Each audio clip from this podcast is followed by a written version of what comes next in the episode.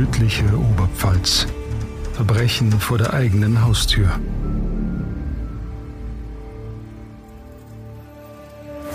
Ein Podcast von Oberpfalz Medien. Hallo und herzlich willkommen zu einer neuen Folge Tödliche Oberpfalz. Mein Name ist Mareike Schwab und mir gegenüber sitzen heute Alexander Unger und unser neues Teammitglied Claudia Moser. Hi, ihr zwei. Servus. Hallo. Ja, jetzt dürfen wir dich offiziell hier bei uns im Team willkommen heißen. Magst du dich ganz kurz mal für unsere Hörerinnen und Hörer vorstellen? Ja, mein Name ist Claudia Moser, ich bin 24 Jahre alt, komme gebürtig aus Niederbayern und bin jetzt hier bei Oberpfalz Medien und darf tödliche Oberpfalz mitmachen und ich freue mich sehr drauf. Man kennt mich ja auch, glaube ich, schon aus Ja. der letzten Folge. Ich wollte es gerade sagen, du warst ja schon mal dabei, hast schon mal reingeschnuppert und ähm, hast Blut geleckt. Wortwörtlich ähm, Blut. Gutes Stichwort. Nee, ähm, True Crime finde ich super. Hört man sich ja gerne mal zur Entspannung an. Also wir Frauen sind irgendwie komisch. Wir hören uns sowas an und entspannen dabei. Genau, und freue mich einfach auf die Fälle, die jetzt auf uns warten in der zweiten Staffel. Und ja, auf viele interessante Gespräche auch mit unseren Expertinnen und Experten dann danach. Wir freuen uns, dass du dabei bist. Jetzt aber wieder zurück zu den ernsten Themen. Wir starten heute mal ein bisschen anders. Wir haben uns heute das Thema Gericht rausgesucht, beziehungsweise Gerichtsurteile. Wir sind ja auch hier im Haus für die Online-Themen zuständig und haben auch oft Kommentare auf den Tisch, sage ich mal, von Facebook-Nutzern, die auf Posts reagieren. Da geht es oft um Urteile, oft Gerichtsverhandlungen. Auch Gerichtsverhandlungen, genau.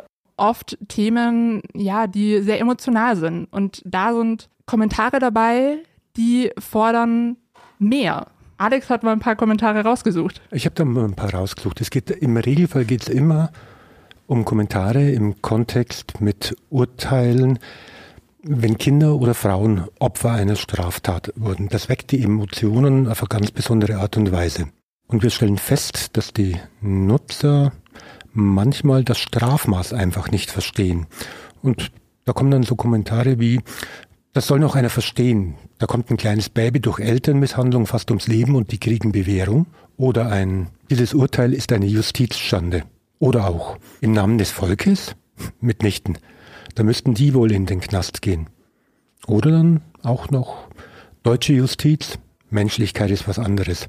Boris muss ins Gefängnis. Solche Ungerechtigkeiten. Manchmal kann man es verstehen, dass die erste Reaktion so etwas sein kann. Und deswegen haben wir mal nachgefragt. Nachgefragt bei einer Richterin und uns erklären lassen, warum es ein Dilemma ist, warum es ein Unterschied ist zwischen gesprochenem Recht und gefühlter Gerechtigkeit. Und da hören wir jetzt mal rein.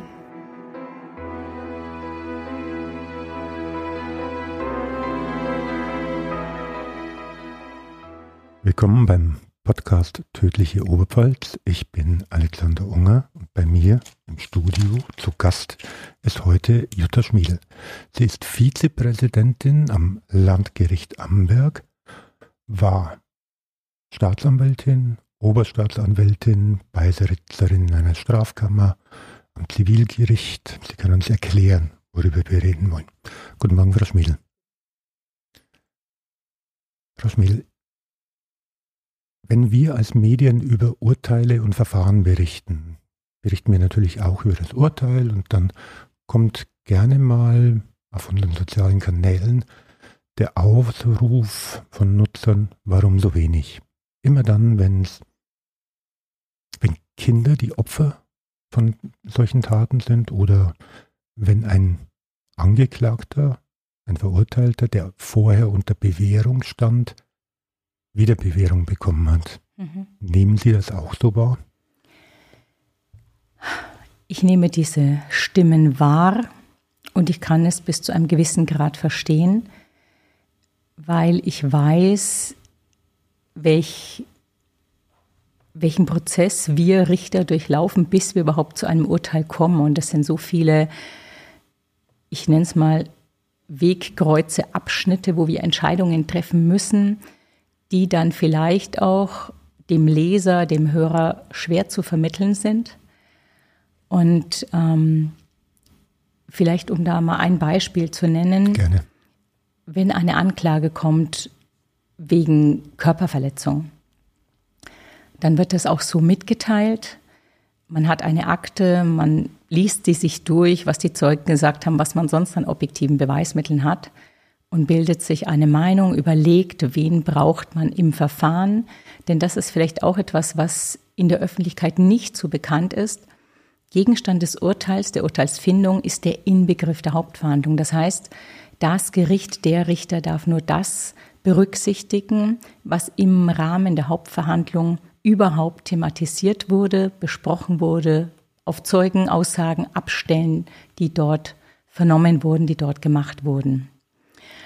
Und das kann natürlich anders sein, als sich der Akteninhalt für die Staatsanwaltschaft zum Beispiel dargestellt hat. Und für uns ist es auch dann wieder eine Frage, glaubt man dem Zeugen, ist es lange her, erinnert sich noch sehr detailliert? Ist das ein Anhaltspunkt dafür, dass er vielleicht einfach aufgrund vieler Gedanken Lücken geschlossen hat? Oder erinnert er sich gut, vielleicht weil er am Tag Tat Geburtstag hatte und aufgrund der Wahrnehmungen und der Zeugenvernehmungen jetzt sein ganzer Tag durcheinander war, dann ist es eben vielleicht glaubwürdiger, dass er sich sehr gut an diverses erinnert. Das haben wir alles zu berücksichtigen. Da muss man schnell einhaken. Mhm. Es kann ja auch durchaus sein, manchmal dauert es ja sehr lange, bis ein Verfahren beginnt. Von Beginn der Ermittlungen bis zu Beginn ja. des Verfahrens ist ja durchaus lange. Und viele Zeugen müssen sich dann eigentlich an etwas erinnern, was möglicherweise schon vor drei Jahren an einem Donnerstagnachmittag um 14 Uhr war, oder? Ganz genau. Und das ist natürlich das ganz, ganz große Problem. Äh, die Erinnerung wird ja grundsätzlich im Laufe der Zeit nicht besser. Wir können aber dann nicht auf die Zeugenaussage von vor zwei oder drei Jahren abstellen, sondern wir haben den Zeugen zu vernehmen, der jetzt Wahrnehmungen gemacht hat, die eben relevant sind oder wahrscheinlich sind. Und wir vernehmen den Zeugen und wir haben auch ganz viele Zeugen, die sagen, ja, aber das ist schon so lange her und ich habe das doch schon bei der Polizei gesagt. Dann versuchen wir, können sich noch in die Situation versetzen, versuchen sich zu erinnern. Und ich sag mal, die meisten können dann sagen, ja, da war eine Schlägerei, ich weiß es noch und ich habe den Notarzt gerufen oder die Polizei. Und dann manchmal kommt auch die Erinnerung wieder, weil die Strafprozessordnung sieht eben vor und wir haben uns an die zu halten. Das heißt, wir haben da auch Verfahrens konform oder entsprechend der StPO das Verfahren zu leiten. StPO? Strafprozessordnung. Strafprozessordnung. Und das ist insbesondere dann etwas, worauf der Bundesgerichtshof achtet, hat das Gericht das entsprechend der Strafprozessordnung auch eingeführt in das Hauptverfahren. Das heißt, bei so einem Zeugen, der bei der Polizei schon vernommen wurde, vielleicht schon mehrmals, wird man sagen, ähm, Sie haben damals bei der Polizei das und das gesagt oder erinnern Sie sich noch, was Sie damals gesagt haben. Und dann versucht man auch ihm nicht die Worte in den Mund zu legen, sondern sie haben da was gesagt, hatte der einer was in der Hand. Ah ja, jetzt fällt es mir ein. Also man versucht, die Erinnerung da wieder zu beleben. Problem ist natürlich, erinnert er sich an das, was er damals gesagt hat oder an das, was geschehen ist. Das ist für uns natürlich auch manchmal ein Problem. Das heißt, Zeugen sind ein Mittel im, im Verfahren, aber Zeuge ist natürlich auch fehlerbehaftet. Er ist ein Mensch. Völlig richtig. Und es gibt wirklich Stimmen, die sagen, äh, man sollte auf Zeugenaussagen als Beweise, als Beweismittel vollständig verzichten, also das aus einer SCPO zum Beispiel herausnehmen. Auf der anderen Seite ist es so, dass es manchmal das Einzige ist, was wir überhaupt zur Verfügung haben. Und insofern, man muss sich dessen bewusst sein, wie problematisch eine Zeugenaussage grundsätzlich ist und muss sich deshalb natürlich auch sehr viel Mühe geben, sowohl im Verfahren, im Ermittlungsverfahren seitens der Polizei, als auch dann bei Gericht.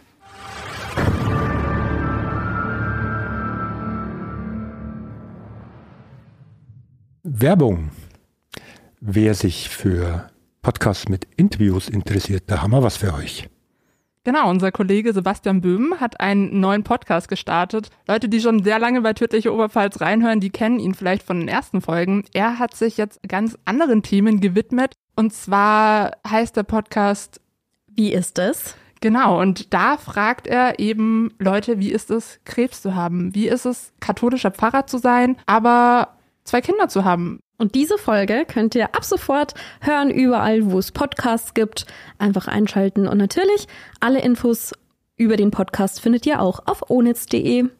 Werbung Ende.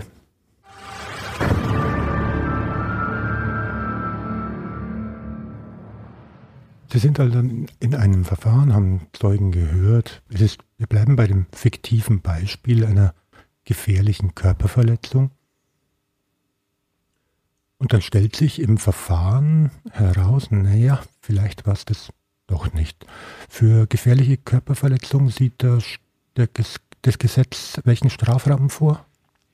Ich darf jetzt ganz kurz da schon mal einhaken. Ich habe bisher ja. nur von Körperverletzung gesprochen. Sie haben jetzt gefährliche Körperverletzung. Ich wollte mal ans obere Ende. Ja, aber das ist genau das, womit wir uns natürlich auch beschäftigen müssen. Wir haben die Tat zu würdigen, wie sie geschehen ist, sofern sie angeklagt ist. Man nennt das die prozessuale Tat, also zum Beispiel die körperliche Auseinandersetzung. Das kann jetzt eine Körperverletzung sein oder, wie Sie zu Recht sagen, eine gefährliche Körperverletzung.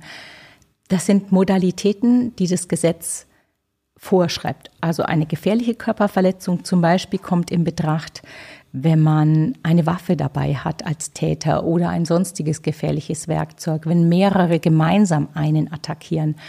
Das haben wir alles herauszuarbeiten.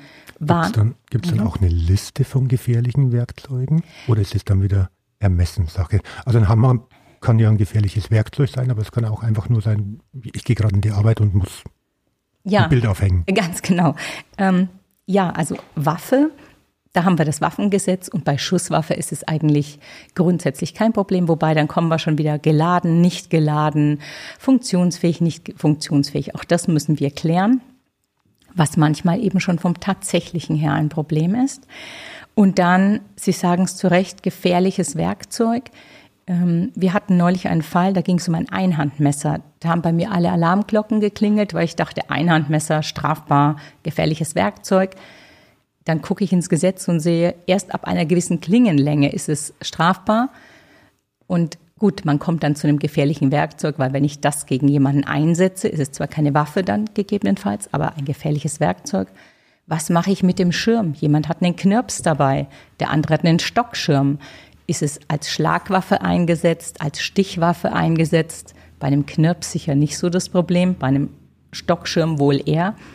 Und das sind alles Dinge, da müssen wir uns ein Bild machen, was ist tatsächlich passiert, eben der Knirps oder der Stockschirm. Und dann sagt eben Zeuge, ja, das weiß ich nicht mehr, es hat geregnet und er hat den Schirm. Wovon gehen wir dann aus?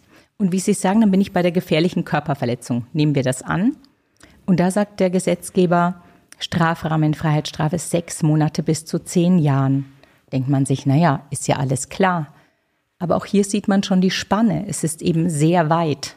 Da ist von, also ich wiederhole es nochmal gerne, ein halbes Jahr bis Richtig. zu zehn Jahre. Das ja. ist ein, durchaus ein großer Unterschied. Absolut. Und Sie sind in dem Dilemma, dann herausfinden zu müssen, wo ordne ich das ein? Genau. Am unteren Bereich oder am oberen Bereich? Mhm. In der Urteilsbegründung wird es dann dargelegt. Es sollte dargelegt werden, aber natürlich nie so ausführlich, wie das dann in den schriftlichen Urteilsgründen kommt. Aber natürlich sechs Monate bis zehn Jahre ein weiter Spielraum. Und dann, was man auch, ich sag mal, in der Bevölkerung so nicht sieht und wahrscheinlich einfach auch nicht sehen kann, ganz viele Vorschriften regeln dann, was ist eine gefährliche Körperverletzung mit diesem Strafrahmen, über den wir gesprochen haben. Dann gibt es aber auch noch minderschwere Fälle einer gefährlichen Körperverletzung zum Beispiel. Und da haben wir dann einen Strafrahmen von drei Monaten bis zu fünf Jahren. Das heißt, wir als Gericht müssen jetzt erstmal gucken, gefährliche Körperverletzung, sechs Monate bis zu zehn Jahre. Hm. Minderschwere Fälle, da gibt es so Definitionen, die die Rechtsprechung sich erarbeitet hat, weil das ergibt sich nicht aus dem Gesetz.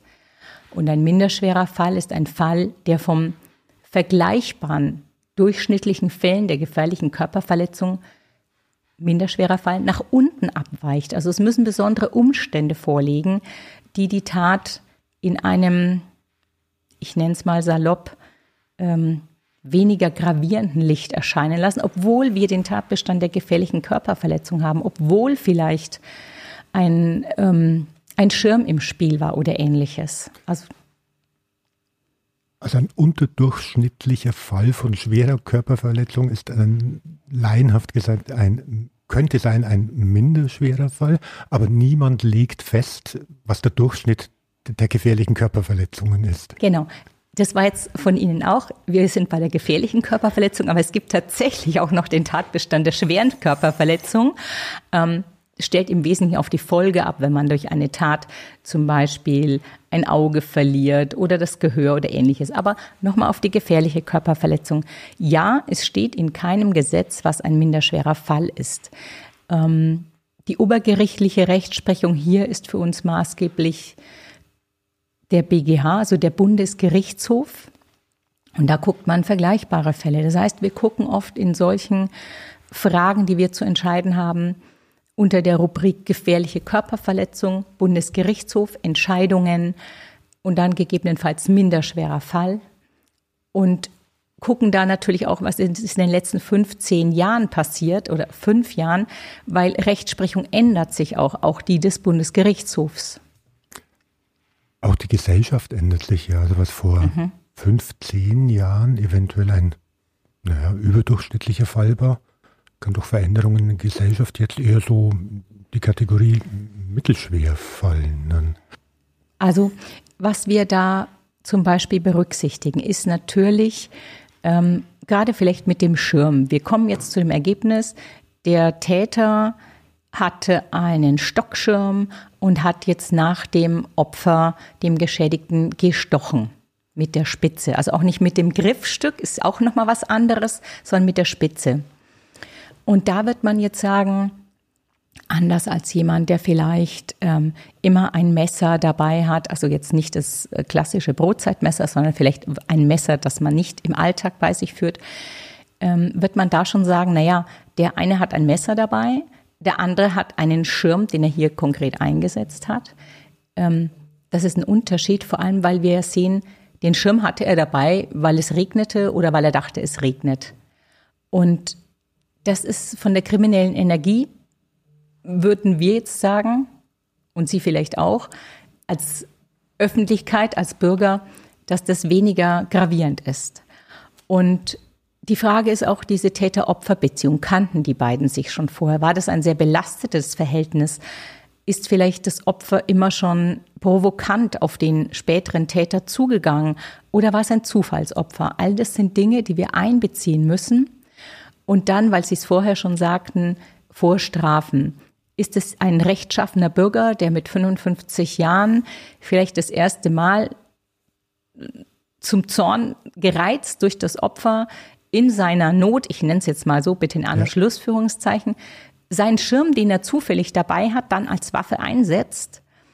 Äh, oder ist es jemand, der schon ganz oft wegen Körperverletzung aufgetreten ist?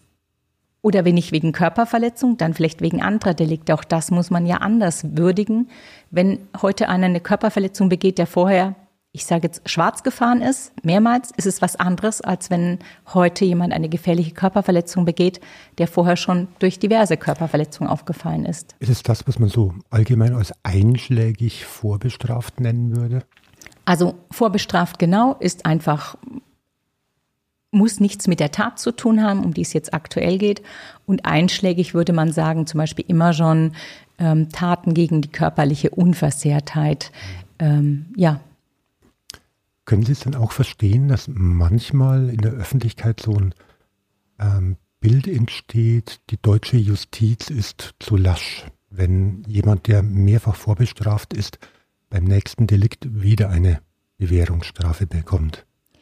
Also einen ersten Aufschrei kann ich verstehen, aber ich denke, es ist wie in vielen Dingen, man muss dann vielleicht mal einen Schritt zurückgeben, gedanklich, und sagen, naja, kann ich das so erfassen, wie das Gericht es vielleicht erfasst hat? Und vielleicht spielen Dinge eine Rolle, die ich jetzt nicht sehe, nicht sehen kann.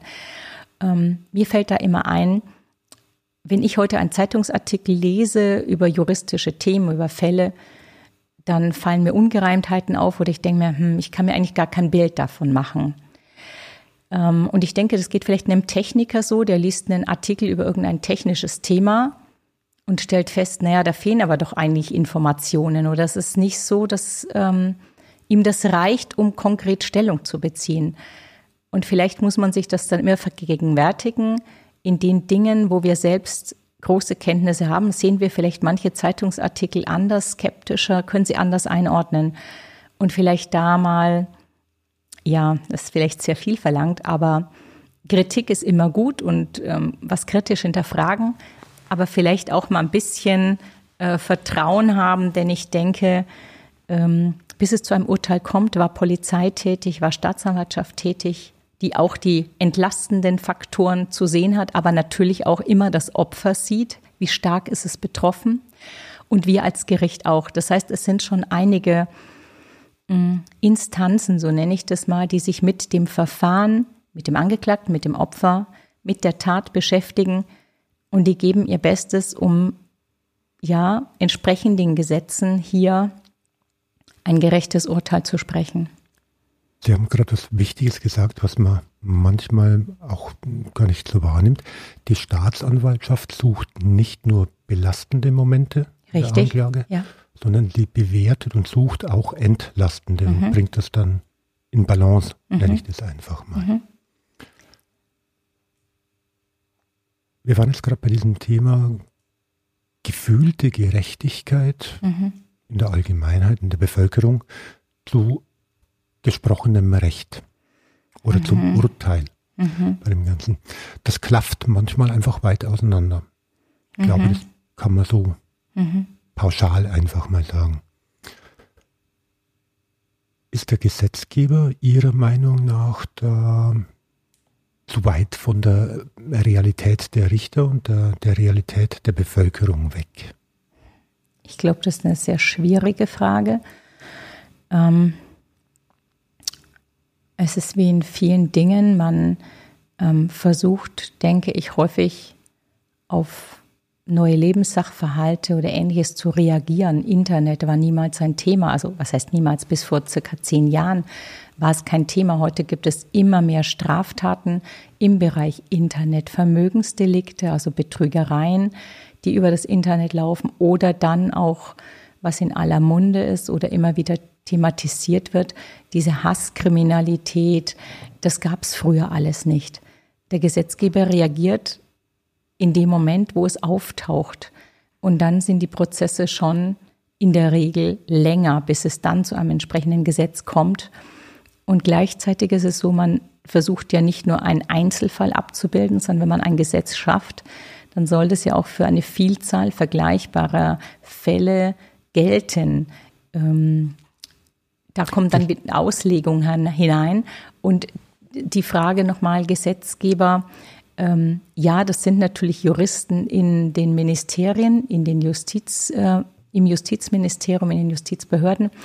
Ähm, die arbeiten aber natürlich auch mit anderen Experten zusammen. Man muss ja auch immer gucken, wie wirkt sich das aus? Haben wir alles bedacht? Also es ist schon ein Miteinander überlegen, wie werden wir diesen neuen Phänomenen gerecht? Und auch die Praxis wird beteiligt. Ähm, vielleicht manchmal zu spät, wenn eigentlich vieles schon entschieden ist. Vielleicht hat die Praxis auch zu wenig Zeit, auf entsprechende Anfragen zu antworten. Das sind ja dann unter Umständen E-Mails mit 70, 100 Seiten. Und dann kommt das nächste Problem dazu, dass wir natürlich die Richter mit unseren Verfahren schon gut ausgelastet sind und wir uns natürlich dann für solche Stellungnahmen eigentlich sehr viel Zeit nehmen müssten. Und ich denke, die Kollegen und Kolleginnen, die dann Stellungnahmen abgeben, die nehmen sich auch Zeit. Oder man beleuchtet den einen oder anderen Aspekt. Also wir versuchen dann schon, uns dazu zu äußern. Hm, könnte man vielleicht verbessern, aber ist schwierig. Sie sagen gerade gut ausgelastet. Jeder kennt dieses Bild von den Aktenbergen, die durch Gerichte geschoben werden auf so kleinen Wägen, mhm. die dann da sind. Sieht manchmal ein bisschen anachronistisch aus. Ja. Ähm, wie viele Fälle bearbeiten Sie momentan gleichzeitig, oder Sie persönlich jetzt? Das ist eine gute Frage. Auf die Frage habe ich mich so nicht vorbereitet, aber ich denke. Was die Million? Ähm, im Moment sind wahrscheinlich bei der Kammer circa fünf Verfahren anhängig. Das sind aber nur die Anklagen, die ich jetzt meine. Es kommen täglich Beschwerden zum Beispiel herein. Wenn jemand zum Beispiel verhaftet wird, ist das ja ein massiver Eingriff in seine Rechte.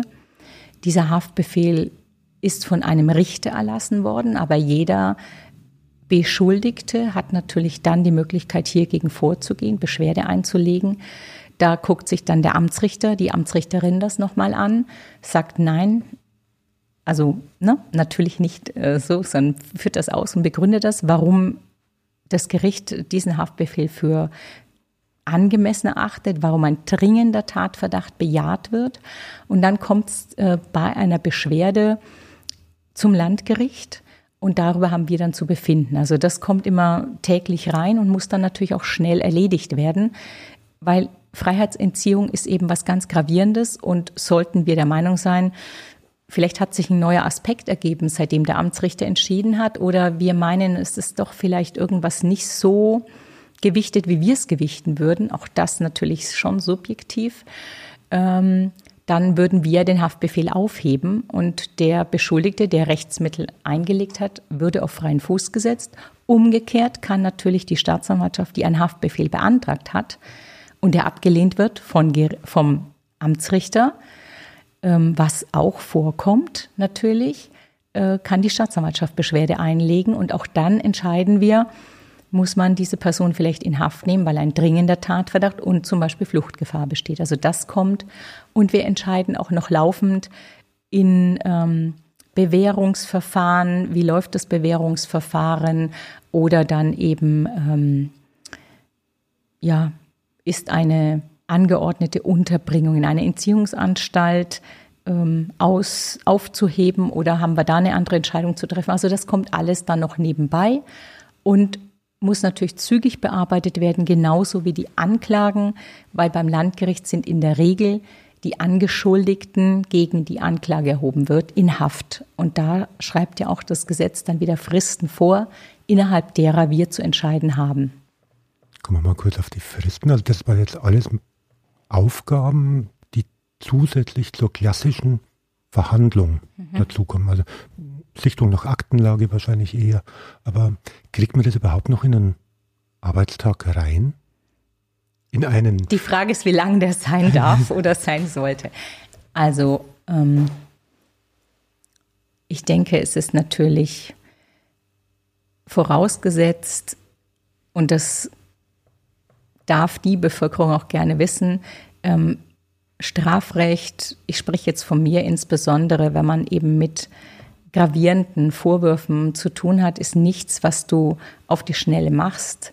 Du musst dir Gedanken machen, du musst die Akte gründlich lesen, du musst es rechtlich dann werten, bewerten und da kommen dann schon Arbeitstage raus, die über die sieben Stunden oder über die acht Stunden hinausgehen, weil man spürt, ich denke, auch da spreche ich für die Kollegen, schon eine Verantwortung gegenüber den am Verfahren Beteiligten. Und das ist natürlich ein Angeklagter, der in Haft sitzt. Das sind die Opfer der Taten.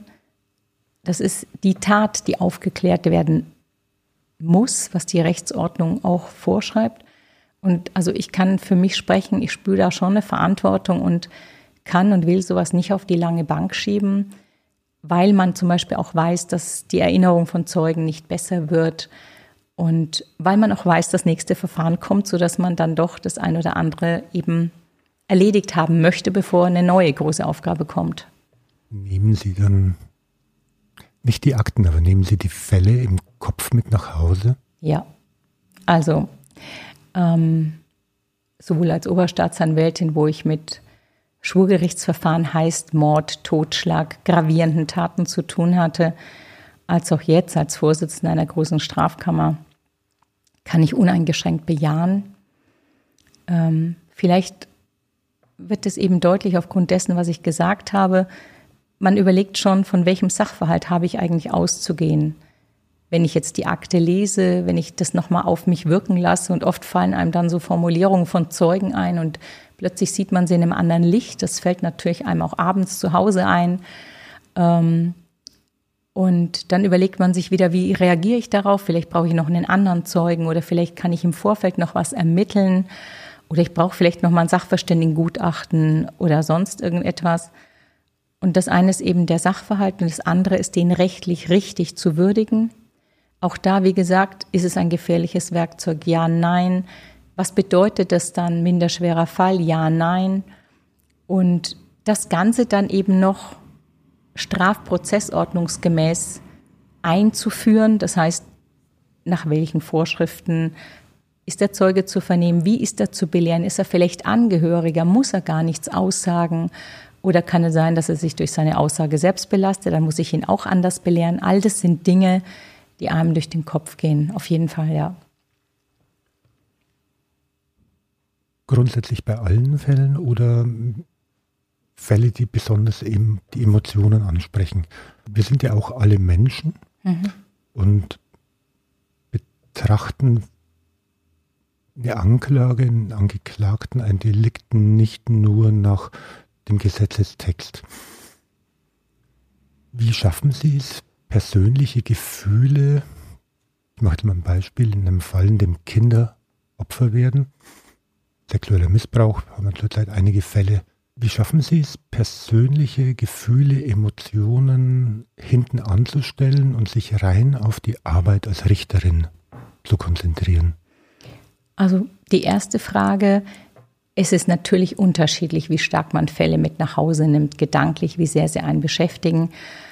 Und für mich ist schon so, dass reine Vermögensdelikte, wie jetzt ein Betrug oder eine Untreu, wo man auch ähm, keine oder oft keine natürliche Person hat, die geschädigt ist, sondern Firmen, Banken etc., die nimmt man auch mit, weil sie sehr schwierig sein können, aber es ist anders. Sie wühlen einen nicht so auf, würde ich sagen. Ähm, gerade wo natürliche Personen, also Menschen, ja, wie du und ich, Mann, Frau, Kinder, Opfer werden und vielleicht unter den Folgen nach wie vor leiden, körperlich und seelisch. Das nimmt man noch weitaus mehr mit. Mm, und ja, es greift einen an. Und ja, man hat Gefühle wie jeder Bürger, Bürgerin, der auf der Straße ist. Und für uns ist es dann so, dass wir sagen, gut, wir Richter, ich so denke ich, sieht jeder. Ähm, ich versuche, mir das zu erarbeiten wie jeden anderen Fall. Von welchem Sachverhalt habe ich auszugehen? Wie sind die Folgen, gerade eben für die Opfer, die man immer berücksichtigen muss? Und dann bietet einfach das Gesetz den Rahmen, innerhalb dem wir uns bewegen. Und der ist dann sozusagen das Korsett, auf das wir uns zurückziehen müssen und können. Und ich denke, für mich ist es so, dass ich alles tue, um den Sachverhalt aufzuklären und ihn dann rechtlich zu würdigen. Und man schafft dann doch dadurch einen gewissen Abstand und ich denke, der ist auch nötig, denn es sind eben keine Entscheidungen aus dem Bauch heraus, sondern man versucht dann eben, gerade bei der Strafzumessung, zu berücksichtigen, was ist es für ein Täter, was macht diese Tat mit dem Opfer. Und da kommen dann natürlich solche, ich nenne es mal Überlegungen, wenn ein Opfer keine körperlichen Schäden hat, keine dauerhaften psychischen Schäden. Jetzt sage ich auch dauerhafte psychische Schäden. Es würde ja schon reichen, vier Wochen massiv beeinträchtigt, aber das hat man ja auch manchmal, dass es einfach über Jahre oder vielleicht lebenslang eine Tat sich auf ein Opfer auswirkt. Und das spielt natürlich dann in der Strafzumessung eine erhebliche Rolle und das sieht auch das Gesetz so vor. Also ja, man nimmt die Taten mit nach Hause und man hat das Gesetz und guckt, was ist es. Und auch da, man muss genau gucken, ist es ein minderschwerer Fall, ist es ein besonders schwerer Fall, auch das sieht das Gesetz manchmal vor. Und die Strafrahmen sind ja auch schon gerade in den letzten Jahren angehoben worden, wo es um ähm, körperliche Beeinträchtigungen oder sexuelle Übergriffe geht.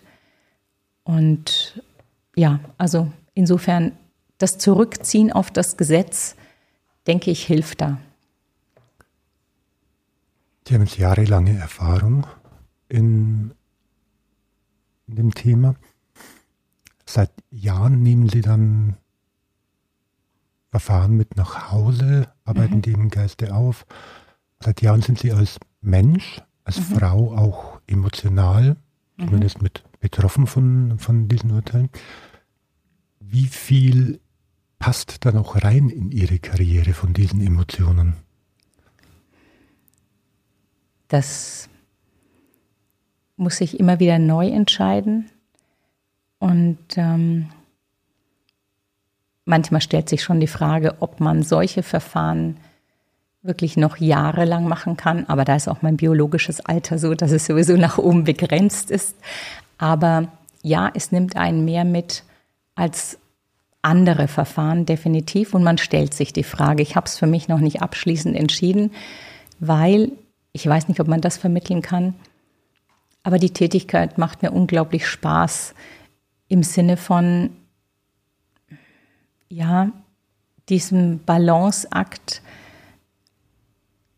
dieses, ja, schon auch Gerechtigkeitsthema im Sinne von einer Tat, einem Opfer und auch dem Angeklagten gerecht zu werden, indem man doch viel Arbeit investiert und am Schluss hofft, dass man dieser Aufgabe gewachsen war. Und das ist eine Herausforderung. Und für mich ist es so, dass ich grundsätzlich gerne zur Arbeit gehe und dass es für mich auch persönlich schon eine sehr erfüllende Tätigkeit ist. Und deshalb kann man es vielleicht dann auch einfach länger machen. Ich mache mal eine steile These. Früher war alles besser.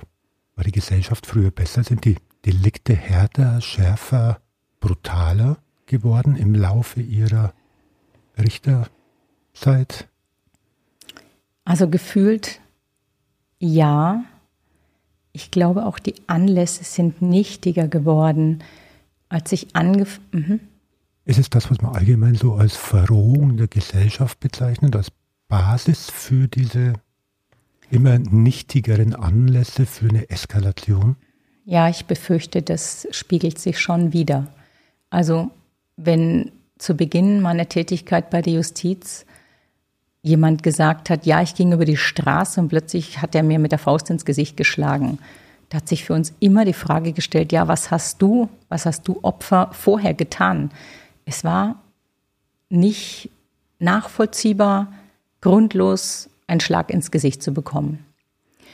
Äh, man kennt die Wirtshausschlägereien oder sowas, aber dieses, ich gehe zur U-Bahn oder ich bin in der Stadt und bekomme grundlos Schläge, das gibt es heute. Und das gab es, behaupte ich, vor Jahrzehnten nicht. Und das andere ist, dass mir ist es nicht so in Erinnerung, dass sofort oder häufig ein Messer im Spiel war. Und ich denke, wenn man es dabei hat, dann zückt man es auch leichter. Und das hat sich verschärft. Und ich denke aber nicht nur im Strafrecht, ich denke, man sieht es auch in Zivilstreitigkeiten, dass Nachbarn einfach nicht mehr miteinander reden, sondern sehr schnell vielleicht die Justiz bemühen oder Anwälte im Vorfeld.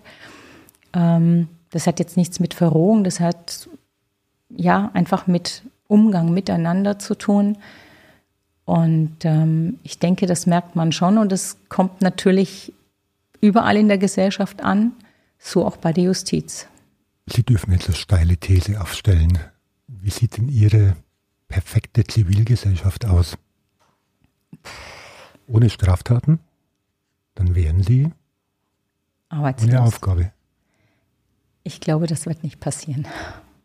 Sie sagen, das wird nicht passieren. Ähm, was muss denn passieren aus Ihrer Sicht, um Verfahren schneller zu machen, um mehr Verfahren abarbeiten zu können in kürzerer Zeit, mehr Personal, mehr Digitalisierung, weniger staubige Akten? Also ich bin mit Akten groß geworden und im Strafrecht, jedenfalls bei uns hier am Landgericht, existieren noch diese dicken Akten. Mm. Im Zivilbereich ist es schon sehr weit verbreitet, dass wir digitale Akten haben, ähm, was natürlich Corona beflügelt hat, sodass Kollegen auch zu Hause ihre Arbeit machen können und auch Mitarbeiter zu Hause arbeiten können. Wenn die EDV gut ist, dann denke ich, kann man auch sehr gut damit arbeiten. Ob es wirklich jetzt in unserem Bereich so viel Zeit spart, weiß ich nicht, glaube ich eigentlich nicht, also im Bereich des Strafrechts. Ähm, was müsste passieren? Ich denke, Personal ist immer eine Frage. Ich bin aber auch der Meinung, wenn ich heute eine Akte zugeleitet bekomme, sprich die Staatsanwaltschaft Anklage erhebt zum Beispiel, dann lese ich die mir ein erstes Mal durch und dann die Schlüsselstellen immer mal wieder. Ich habe auch immer den Eindruck, manches muss ich erst setzen. Nochmal durch den Kopf gehen lassen, die Gesamtzusammenhänge besser begreifen, nachvollziehen. Und das braucht schon auch ein bisschen Zeit. Aber ja, wir haben natürlich das Problem, wenn wir dann eine Hauptverhandlung terminieren wollen, dass ich in der Regel, gerade am Landgericht, nie ohne Sachverständige terminieren kann.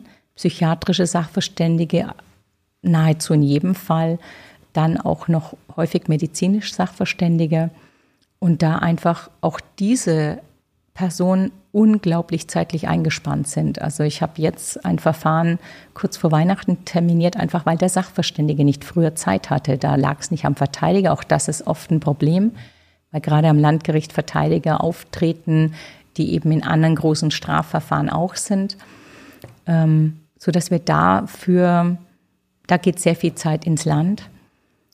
Aber ja, durch, ich kann jetzt bei uns im Haus nicht sagen, dass wir viel schneller wären oder sein könnten, wenn wir noch mehr Personal hätten. Dann hätte vielleicht der Einzelne etwas weniger zu tun, was im Einzelfall auch sicher gut wäre. Aber ich denke, ähm, dass wir nicht schneller mit unseren Verfahren sein können. Und gerade auch Ermittlungstätigkeit braucht ja oft auch Zeit. Und wenn man daran denkt, dass in immer mehr Verfahren auch Festplatten ausgewertet werden müssen und so weiter. Und Sie sprachen eben Straftaten zum Nachteil von Kindern und Jugendlichen an. Äh, Berge von Dateien, ich meine, man liest es immer wieder in der Zeitung, ausgewertet werden müssen. Im Übrigen auch das, was macht etwas mit den Ermittlern, die sich ständig derartige Bilder ansehen müssen. Müssen die sich diese Bilder auch anschauen? Wenn eine Anklage zu mir kommt, die sich mit diesem Thema beschäftigt, mit Sicherheit. Ich muss wissen, was ist abgebildet. Schon allein, um zu wissen, fällt es jetzt unter den Gesetzeswortlaut. Und daher muss man sich diese Bilder ansehen. Ja, ich muss mir auch Bilder von ähm, Geschädigten, sei es Kinder oder sei es anderen Personen, ansehen, die im Moment entweder dann auf CD gebrannt sind oder teils ausgedruckt in Akten oder eben dann Bilder der Rechtsmedizin. Ja, das müssen wir ansehen. Aber auch das sind Puzzleteile, Mosaiksteine, die für die Verfahren wichtig sind. Wir müssen uns ein Bild machen. Und das ist jetzt vielleicht weiter, ja, Bogen, den ich spanne. In Schwurgerichtsverfahren werden Obduktionen durchgeführt.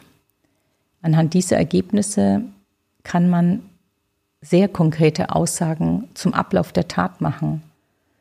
Zum Beispiel, wie wurde ein Messer geführt? Wie tief ist das Messer eingedrungen? Es ist ein, es berührt einen immer wieder auf der einen Seite.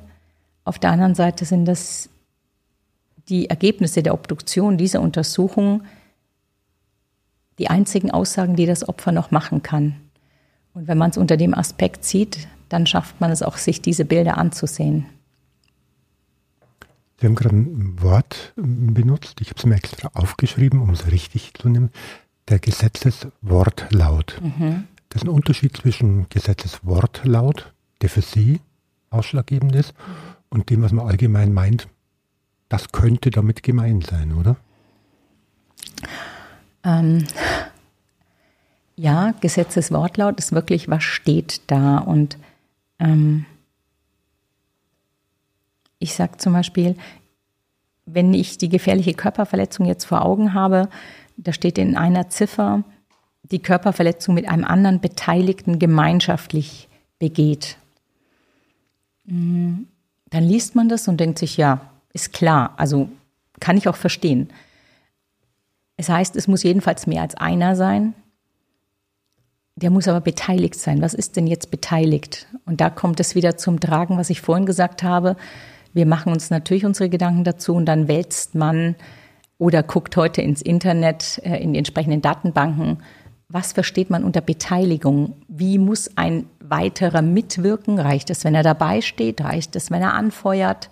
Muss er auch was tun? Oder reicht so eine Art dabei stehen? Ist es dann nur eine psychische Beihilfe? All das haben wir dann zu entscheiden und da kommt es wieder zum Tragen, dass wir Kommentierungen lesen. Also das heißt, viele Menschen machen sich dazu Gedanken, schreiben das nieder und dann lesen wir Rechtsprechung dazu und gucken, gut, da waren zwei Leute, wie haben die agiert?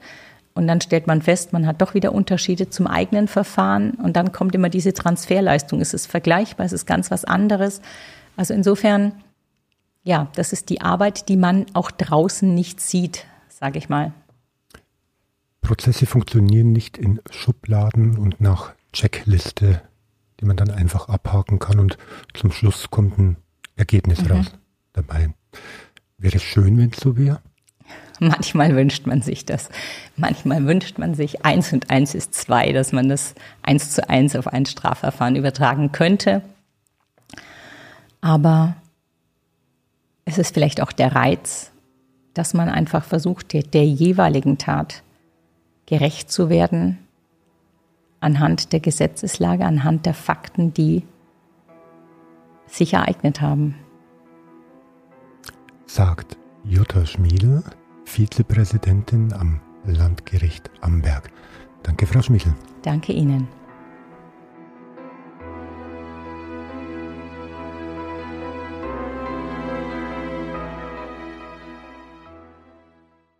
Ja, also es sind sehr spannende Aspekte, die da die, die Frau Schmiede damit eingebracht hat. Also es war wieder mal ein sehr interessantes Interview, was du hier geführt hast, Alex. Ich habe mich heute erst wieder ähm, dabei ertappt, dass ich einen Gerichtsbericht gelesen habe und mir mein eigenes Urteil eigentlich im Kopf ausgemalt habe, also wie ich gehandelt hätte, wenn ich Richterin wäre, bin ich aber nicht. Deswegen steht mir das wohl auch nicht zu. Aber ja, man urteilt natürlich immer selber auch, wie, was man für, ja, richtig hält, so verhältnismäßig. Ich glaube, Richterinnen und Richter haben echt keinen leichten Job, wenn sie für so viele Leute ja im Namen des Volkes entscheiden müssen. Was mich am meisten beeindruckt hat an der Richterin, ist, wie viele Gedanken sie sich macht über jeden einzelnen Aspekt in der Verhandlung, um den einfließen zu lassen dann in eine Urteilsfindung. Die Unterscheidung schwere Körperverletzung, einfache Körperverletzung, beides mal mit normaler Fall, minder schwerer Fall. Das ist vielleicht noch das Offensichtlichste. Aber sie hat mir eben auch erzählt, sie nimmt viele Fälle im Geiste mit nach Hause. Und auch sie sagt bereits, wie lange man das noch machen kann als Richterin, sie ganz persönlich, weiß sie noch nicht. Verständlich. Ich glaube, das belastet einen auch, wenn man dann nicht den Ausgleich findet, wie man das irgendwie kompensiert, irgendwie aufarbeitet. Ähm, man entscheidet ja doch auch über die Zukunft mancher Menschen, wenn es wirklich um Gefängnisstrafen geht. Dann sitzen halt die Leute für paar Jahre hinter Gittern und äh, das war's vom, vom Leben. Herausgenommen einfach. Stimmt. Schon verrückt. Das ist auch so ein Punkt, was man vielleicht jetzt hier beim True Crime Podcast immer vergisst. Das sind ja wahre Geschichten, die dahinter stecken. Ja. Und auch Menschen, die erstmal für lange Zeit nicht in Freiheit leben, aus einem bestimmten Grund. Aber natürlich, also ich stelle es mir sehr schwer vor, da auch ein Urteil zu fällen, beziehungsweise wahrscheinlich auch so seine eigenen Emotionen und was man quasi als Privatperson darüber denkt, zurückzustellen und ganz sachlich sich die Beweise und Faktenlage. Fakten anzuhören, ja. genau. Das wäre auch mein Wunsch und irgendwie habe ich da die Hoffnung nicht aufgegeben. Mein Wunsch, dass die Facebook-Nutzer eben diese, diese Schnappatmung, diese Beschimpfung der Justiz erstmal bleiben lassen, weil sie eben kein umfängliches Bild der Sachlage haben, sondern einfach nur ein Urteil lesen. Und ich finde es durchaus befremdlich, dass viele Facebook-Nutzer eher in eine Richtung Rache- oder Vergeltungsurteil tendieren, statt eine angemessene Strafe anzuerkennen. Und was mich dann oft auch sehr sauer macht, die lesen dann die Überschrift, die lesen vielleicht dann die ersten drei Sätze vom Artikel und hauen dann gleich Kommentare raus, aber da steckt ja so viel dahinter und natürlich erwische ich mich auch oft dabei, mal irgendwie so zu denken, boah, der hätte mehr verdient, aber es steckt ein Menschenleben da hinten und das ist immer von Fall zu Fall unterschiedlich. Ich nehme aber auch eine Aufgabe mit für uns als Medien. immer wieder zu hinterfragen, haben wir den Fall gut genug erklärt? Mhm. Das stimmt, weil oft ist dann doch noch so eine Färbung drinnen, doch noch ein bisschen Meinung des Autors, weil wir, ich, oder ich merke es persönlich auch immer, wenn ich über solche Dinge berichte. Man hat eine Meinung und es ist super schwer, die im, beim Schreiben dann zurückzuhalten. Also ich gehe oft auch nochmal über den Text drüber und streiche dann Wörter raus, die dann eben auch den Leser in eine Richtung lenken könnten. Ist eine Gratwanderung, glaube ich, wirklich da die richtigen Worte zu finden für sowas. Auch in der Urteilsbegründung. Ja. Und die Richterin, Richterin Schmiedl, die ist ja, also sie leitet Strafprozesse und sie hat, sie hat auf Holz geklopft. Es wurde noch keines ihrer Urteile aufgehoben. So soll es auch bleiben. Auf jeden Fall. Genau. Und falls ihr jetzt noch Fragen habt zu diesem Thema, könnt ihr uns gerne schreiben bei Facebook. Wir sind auch auf Instagram vertreten. Außerdem haben wir auch eine E-Mail-Adresse tödlicheoberpfalz.oberpfalzmedien.de. Also falls ihr noch Fragen habt, vielleicht machen wir noch einen Nachdreher. Ansonsten freuen wir uns immer über Feedback. Und ich würde sagen, das war's heute mit der Folge Recht oder Gerechtigkeit. Danke, dass ihr dabei wart. Und bis bald. Bis bald.